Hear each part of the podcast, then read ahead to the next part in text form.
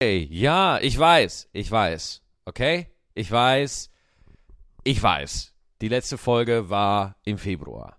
Wir haben jetzt November, okay? Ich brauch, brauchte eine Schaffenspause, okay? Es war einfach, es war, es kam einfach wahnsinnig viele wichtige Dinge äh, dazwischen, ja, warum jetzt einfach so lange Pause war. Ich, äh, ich, ich musste Witcher 3 durchspielen zum zweiten Mal. Das hat halt einfach mal zwei Monate gedauert es ging nicht anders. Ja, es, es tut mir einfach leid, dass ich das so verschoben habe. Nur ich habe mir halt überlegt, so, okay, wie, wie, wie gestaltest du einen Podcast weiterhin interessant, ne? Weil das Ding ist, es kommen gerade viele Podcasts, ja, irgendwie an, an jeder Ecke macht jetzt einer irgendwie einen Podcast. Und ich denke mir, okay, wie kannst du es irgendwie interessant halten? Deswegen habe ich mir überlegt, es gibt zwei Möglichkeiten. Entweder ich nehme den Podcast nackt auf oder ich hole mir noch einen Sidekick dazu und man macht quasi einen Podcast zu zweit. Ja, den Podcast wollte keiner machen. Mit mir. Deswegen, naja. Wie geht's euch? Alles gut? Mann, ich möchte erstmal allen Leuten Danke sagen, die bis jetzt äh, auf der Tour waren. Von Lieber Maxi als normal, dem dritten Programm. Äh, die Shows sind der Hammer. Ich hatte letzten Samstag tatsächlich das erste Mal äh, Solo im äh, Savoy Theater ausverkauft. Das waren tatsächlich, ich glaube, äh, 530 Zuschauer waren das. Und das ist schon, das ist schon geil. Ne? Also ich hätte das ja nicht gedacht, wenn ich mal dann überlege, dass ich äh, mit Maxipedia, meinem letzten Programm vor zwei Jahren, noch zum Teil vor 40 Leuten gespielt habe, ist es doch äh, ein gutes Gefühl zu wissen, äh, dass sich das doch rumspricht und dass man, äh, dass man mit seinem Stil und seiner Comedy äh, auch noch für, äh, für, ein, für ein bisschen Mundpropaganda sorgen kann und sich das rumspricht, äh, weil ich hatte kurz eine Zeit, wo man dachte, entweder äh, man kann als Comedian nur vorwärts kommen, wenn man dick ist und tanzt.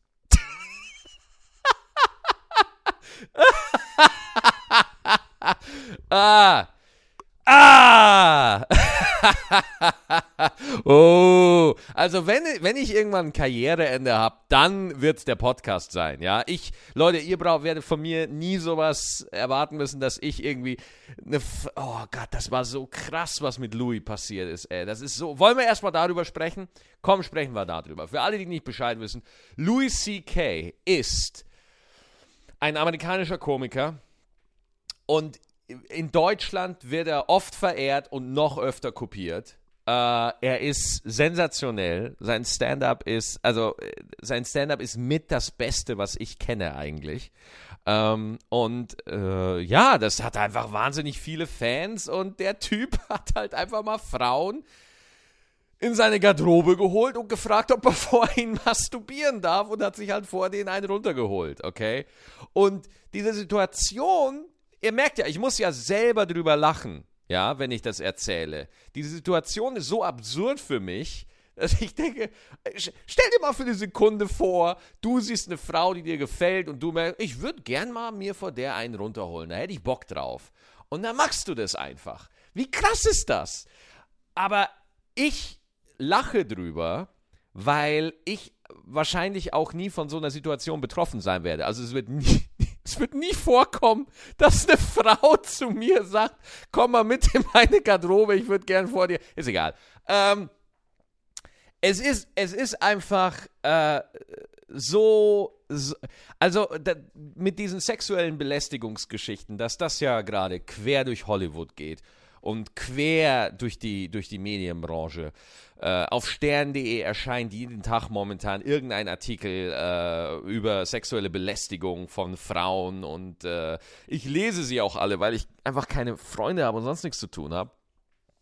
Und ich finde das immer total interessant und, und spannend, weil äh, ja, mich interessiert es einfach. Ja, was, was ist da los? Was ist da los, Jungs? Warum machen wir das? Oder noch viel besser gefragt, warum wird das immer so, äh, warum wird das so lange gutiert? Also ich meine, da müssen wir mal ehrlich sein, äh, seit das Thema sexuelle Belästigung äh, so in der Gesellschaft diskutiert wird, da kommen auch viele, ne, Kolleginnen, also weibliche Comedians, ich werde jetzt keine Namen sagen, die erzählen halt dann auch mal Stories und packen halt dann auch mal aus, was ihnen so in der Branche passiert. Und das ist erschreckend, ja, wo man sich denkt, Alter, das kann doch nicht sein. Was ist los? Also ich, ich bin mir, irgend, irgendwas wird passieren, ja. Irgendwas wird, wird da zur Sprache kommen. Ich werde nicht sagen, ich habe keine Ahnung wer, ich habe nicht keine Ahnung, ich habe keine Ahnung was. Aber äh, woher passiert das? Und ich meine, gerade bei Louis C.K. war das so eine Scheißsituation für mich auch, weil, äh, Alter, ich fand den Typen geil. Ich fand den, wisst ihr, wie gut ich den fand? Ich fand den so gut, er hätte vor mir masturbieren dürfen. So gut fand ich den. Und jetzt macht er so eine Scheiße. Verdammte Axt. Das ist einfach momentan das, das Thema und es wird einer nach dem, ein mächtiger weißer Mann nach dem anderen wird jetzt fallen. Ja, ich bin mir sicher, das ist nicht der letzte. Und ich bin mir hundertprozentig sicher, äh, dass, dass das auch nach Deutschland kommen wird. Da bin ich mir hundertprozentig sicher. Ähm, ich, ich finde es bei Louis halt halt auch so krass, weil das war ja einer von den Guten. Genauso wie bei Harvey Weinstein. Das war auch einer von den Guten, ja, äh, nach außen hin, ja, hat auch gesagt, Champion of Women hat er sich in der Zeitung bezeichnet, ja, einer, der sich für die Rechte von Frau, für die Frauenbewegung einsetzt, solange sie rhythmisch ist, ja, so ist er, der Harvey. Und der ist jetzt weg. Ich weiß nicht, ob Louis C.K. nochmal kommen wird. Ich habe den ein paar Mal live gesehen. Weißt du, deswegen, ich habe da einfach so eine Connection zu ihm irgendwie. Er, er hat keine Ahnung, wer ich bin, aber da dachte ich mir so, Alter, das war. Alter, der war halt. Das, das war unser.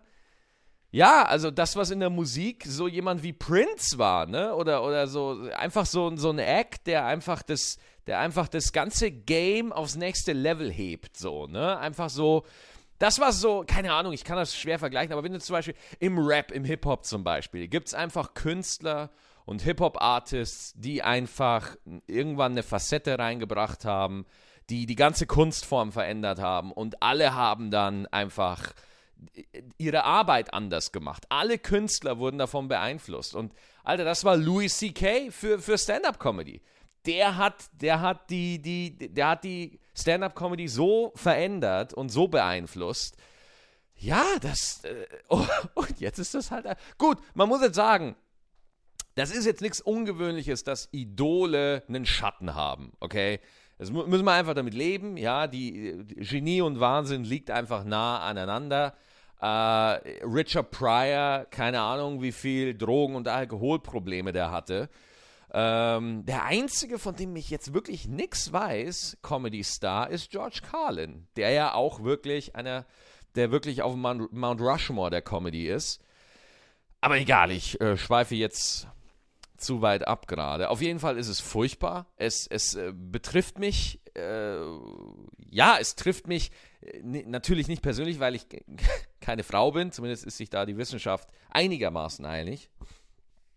Aber da guckt man natürlich, äh, wie, wie, wie, wie geht es jetzt weiter? Und oh, Leute, ohne Scheiß, seit dieses Thema öffentlich besprochen wird und seit wir auch ähm, die MeToo-Debatte hatten oder immer noch haben, ich höre es von allen Seiten. Ganz viele junge Frauen erzählen mir davon, was, mit was sie allem fertig werden müssen, wie viel da passiert ist und so. Und man denkt sich, Alter, was ist denn los? Äh, und, und das Krasse ist, man kriegt es selber nicht mit. Man kriegt es selber einfach nicht mit, wenn man selber ein Mann ist. Und das ist das Problem, was, was es da gibt, sich das einzugestehen, dass man mit einem anderen Filter durch die Welt läuft. Dass man aufgrund äh, seines Geschlechts, seines Äußeren, seiner, seiner persönlichen Erfahrungen im Leben, dass man da einfach einen Filter hat, der dafür sorgt, dass man einige Erfahrungen stärker wahrnimmt als andere. Und das muss man einfach mal anerkennen. Das muss man einfach mal sagen, jawohl, vielleicht gibt es eine Machtdynamik zwischen Mann und Frau, die mir noch nicht geläufig ist. So. Die ich noch nicht so gerafft habe, vielleicht. Und äh, ich meine, äh, zum Beispiel, ich, mal ein Beispiel, mal ein Beispiel. Wenn zu mir eine Frau gesagt hat, ich als Mann habe ein Privileg, ja, dann habe ich immer gesagt, Alter, halt die Schnauze. Ich muss mir für jeden Cent, den ich erarbeite, für jeden Erfolg, und das ist auch die Wahrheit, für jeden Erfolg, den ich hatte, musste ich mir den Arsch so dermaßen aufreißen. Und während andere das alles hinterhergeworfen kriegen und alles in den Arsch geschoben kriegen, weil sie gerade zum richtigen Zeitpunkt der richtige Typ waren, also ich empfinde das nicht als ein Privileg. Ja? Was ich nicht wusste war, ist, dass äh, sich das wirklich anders anfühlt, sobald man so, sobald man eine Frau ist. Mir, mir ist es nicht klar gewesen, wie fundamental anders es für eine Frau ist als als Mann. Und zwar meine ich tatsächlich auch, wie die Umwelt auf dich reagiert. Ja, äh, das äh, schockt mich immer wieder. Und zwar sage ich nicht, oh mein Gott, ja, alle Frauen sind unterdrückt, sie haben recht. Das sage ich nicht. Ich bin einfach nur jemand, der, der da so, den es da so von den Socken haut, wenn er einfach ein Weltbild vermittelt kriegt, äh, das nicht das eigene ist. Ja? Also ich finde es einfach interessant und mich haut das dann total um. Wenn man da zum Beispiel, was äh, äh, eine Sache, da hat mir eine Kollegin neulich erzählt, okay. Wir waren da gerade backstage und haben da gerade gequatscht. Und dann hat sie mir gesagt, Maxi, du musst mal aufpassen, wenn so mehrere Männer mit Frauen so in der Gruppe stehen, die Männer gucken Frauen nur ganz selten in die Augen beim Reden. Und da dachte ich mir, was ist denn das für ein Scheiß? Was für ein Quatsch? Wie, die, guck, Männer gucken Frauen nicht in die Augen. Was, was soll denn das für ein Quatsch sein? So, und dann habe ich mal so ein bisschen drauf. Es kann natürlich sein, dass da meine Wahrnehmung ein bisschen verrückt ist, ne? aber es ist seitdem, ohne Scheiß, Leute, ich sag's euch, seitdem fällt mir das immer wieder auf, wenn ich irgendwie mit Frauen in der Gruppe stehe und Männer, ich unterhalte mich gerade mit jemandem oder jemand unterhält sich gerade mit mir, dann merke ich einfach, dass in so einem Gruppengespräch der Augenkontakt zwischen Männern unterbewusst stärker gehalten wird als zu Frauen.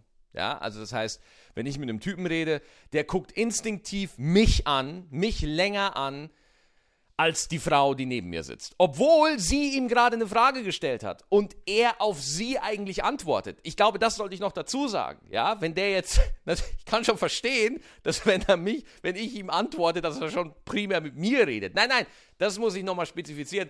Die Frau, äh, er fragt die Frau was und die Frau antwortet und der Typ guckt, antwortet aber in meine Richtung. Wo ich mir denke, Digga, ich, ich habe gerade mit dem Thema gar nichts zu tun. Deswegen, da kann man jetzt natürlich nicht, äh, das ist natürlich schwer zu verallgemeinern, aber solche Kleinigkeiten, äh, solche kleinen Beobachtungen, die, die faszinieren mich. Das finde ich so interessant, weil das eröffnet für mich so einen neuen Blick, den ich noch nicht hatte. Ja. Und äh, ja, und auf der anderen Seite sympathisiere ich, bin ja Beobachter. Ja, ich beobachte einfach gern so sehr ich natürlich mit den Opfern versuche, da nachzufühlen, was da ist, ich, ich möchte natürlich auch verstehen, äh, was in so einem Wahnsinnigen vorgeht. Also was, was geht in so einem Typen vor, der diesen Impuls hat, Alter, ich, ich muss mir einfach vor Weibern einen runterholen. Anders kriege ich es nicht hin. Was, was für einen Impuls hat der in sich? Was ist da los? Ähm, ist es wirklich immer eine Machtfrage oder hat es doch ein bisschen mehr etwas damit zu tun, dass die Psyche einfach an gewissen Stellen einen Knacks hat? Auf der anderen Seite entschuldigt man dann auch immer so ein bisschen den Täter. Ja, der kann nichts dafür. Seine Psychologie ist im Arsch. Oh, kann, seine Eltern haben ihn zu dem gemacht, was er ist. Und da finde ich, da müssen wir wirklich aufpassen. Da müssen wir wirklich aufpassen, denn es gibt genügend sexuelle Straftäter, egal ob Mann oder Frau, Täter, Schrägstrich innen,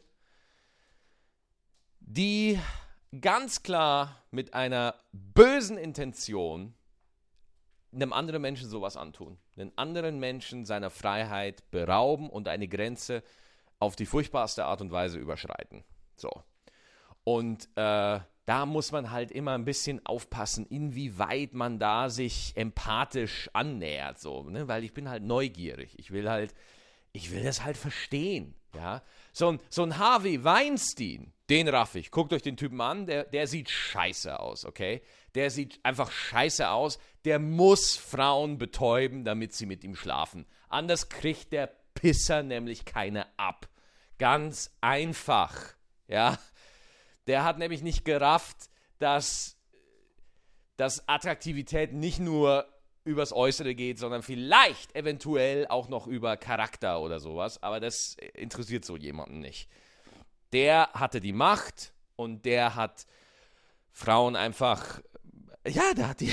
Man kann ihr könnt es ja nachlesen, was er gemacht hat. Jetzt habe ich vergessen, was ich sagen wollte. Lilly, meine Katze. Ich habe hier nämlich äh, meine Katzen, das sind meine Sidekicks. Und mit denen berate ich mich immer wieder. Jetzt habe ich tatsächlich den. Äh, fuck, jetzt habe ich tatsächlich den. Äh, jetzt habe ich tatsächlich den Faden verloren. Ist egal. Mal gucken, wie lange habe ich jetzt über das Thema gelabert?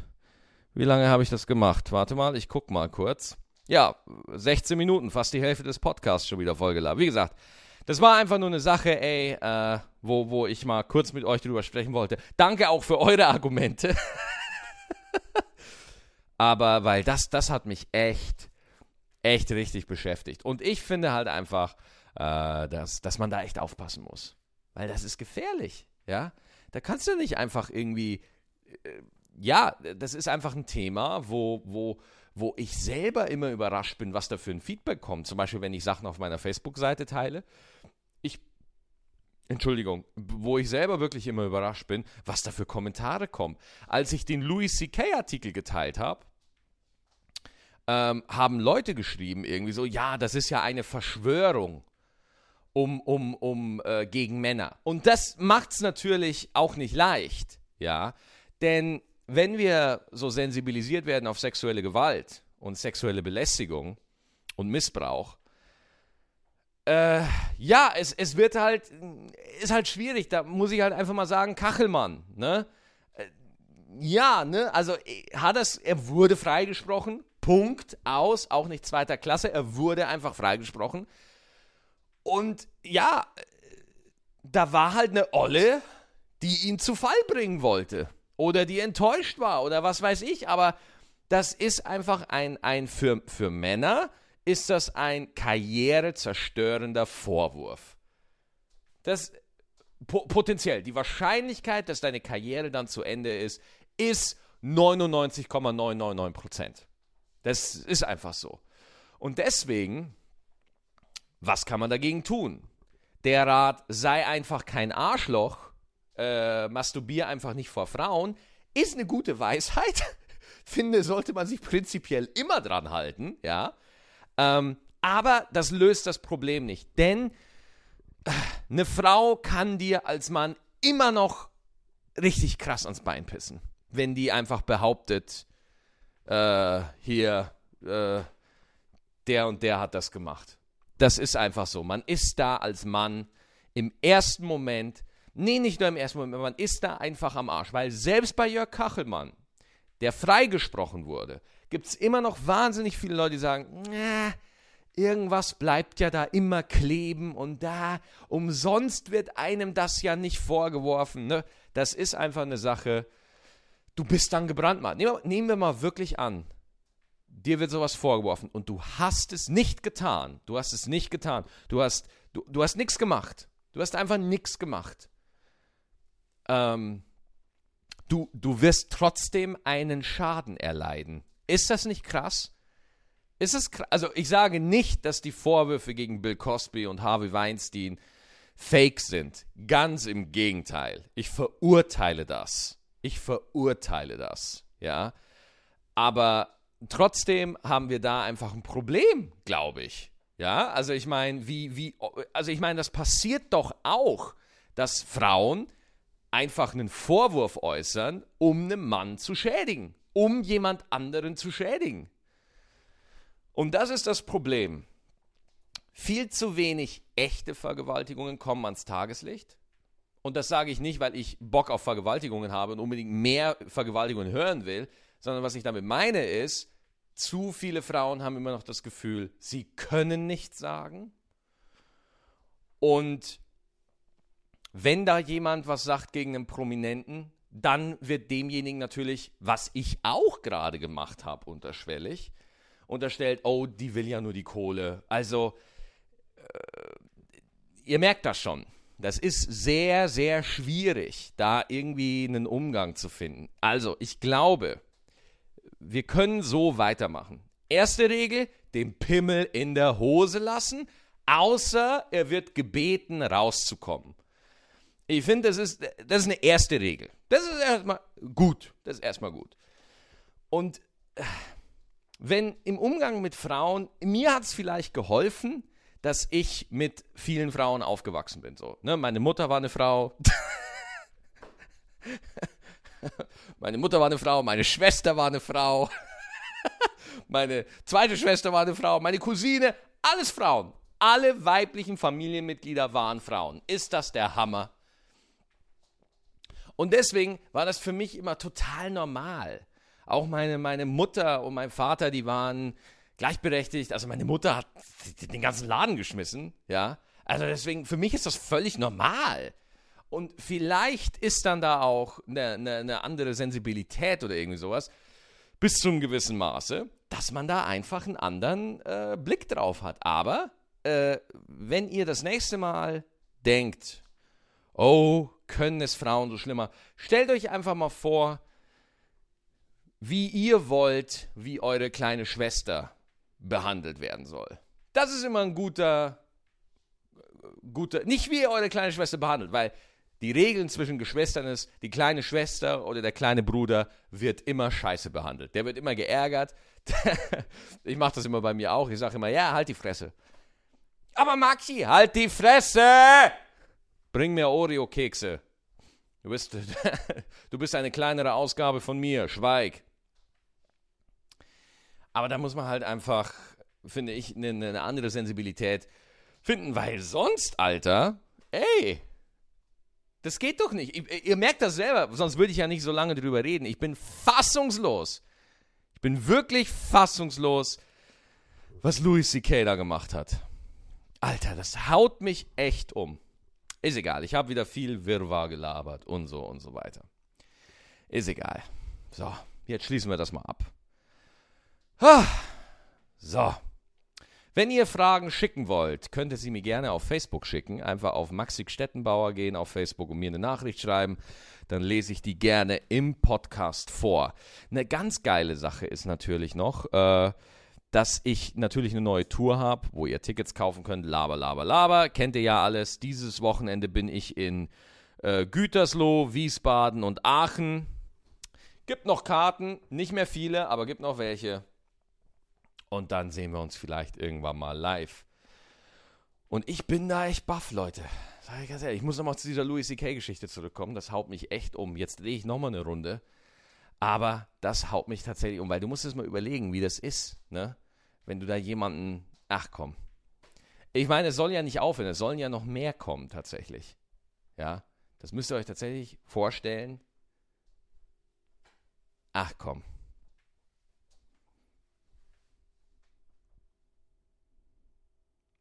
Es haut mich um. Es haut mich einfach um.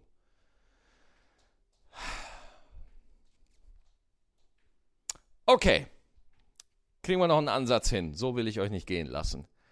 Wir gucken mal, über was können wir noch reden. Weil jetzt ist gerade nämlich ein interessanter Punkt. Ich weiß nicht, was ich noch erzählen will. Und das ist immer schlecht. Ja? Wenn man redet, aber man weiß nicht, was man erzählen will. Das ist immer ein bisschen, bisschen doof. Ja? Tatsächlich, ich hatte das, weil, weil äh, ich versuche in diesem Podcast auch immer so ein bisschen ähm, frei zu reden. Also wirklich das zu sagen, was mir gerade durch den Kopf geht. Und ihr, äh, sicherlich, wenn ihr, wenn ihr euch das äh, Podcast-Folgen von mir anhört, ihr werdet Widersprüche finden. Ihr werdet Dinge hören, wo ihr denkt, wow, wow, Maxi, wow. Also ich habe selten Menschen gesehen, die so wenig Sinn machen wie du. Wahnsinn. Kompliment. Und deswegen ist das immer so, ich hatte das tatsächlich auf der Bühne noch nie, dass ich nicht mehr wusste, wie es weitergeht. Ja. Das ist aber auch so eine Angst, die äh, ganz viele Menschen mir sagen, wenn sie irgendwie Vorträge machen wollen. Ne? Dann gibt es da Leute, die sagen so, ja, aber Maxi, was ist, wenn mir nichts mehr einfällt? Halt die Fresse, dir fällt schon irgendwas ein. Du bist ja nicht dumm, du bist ja ein Mensch, wie du und ich in der Unterhaltung bist, sitzt du ja auch nie wirklich da so, da, da, da, da. das stelle ich mir auch vor. Wenn die Leute dann sagen, oh, ich habe Angst, dass mir auf der Bühne nichts mehr einfällt. Das, was glaubst du, was dann passieren wird? Dass du einfach so machst, Vanille! Ja, dass du einfach anfängst irgendwie zu stottern. Deswegen, Leute, alles kein Ding. Und deswegen, ich finde das spannend, wenn man einfach nicht weiß, was kommt. Und ich habe für mich festgestellt, das ist einer der, äh, einer, der, äh, einer der wichtigsten Faktoren, die man so als Freiberufler oder Künstler lernen muss, im Unbekannten zu leben, nicht wissen, wie es weitergeht.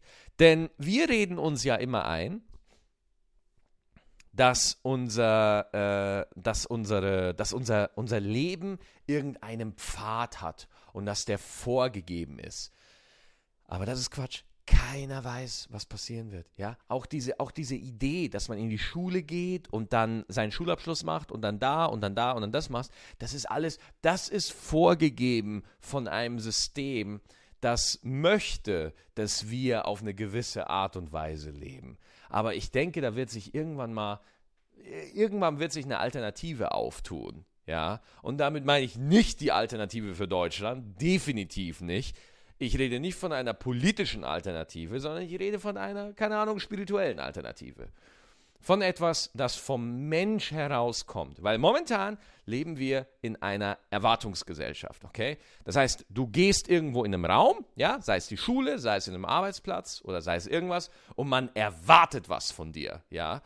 Man möchte, dass du performst, man möchte, dass du etwas anderes bist, als du bist, ja?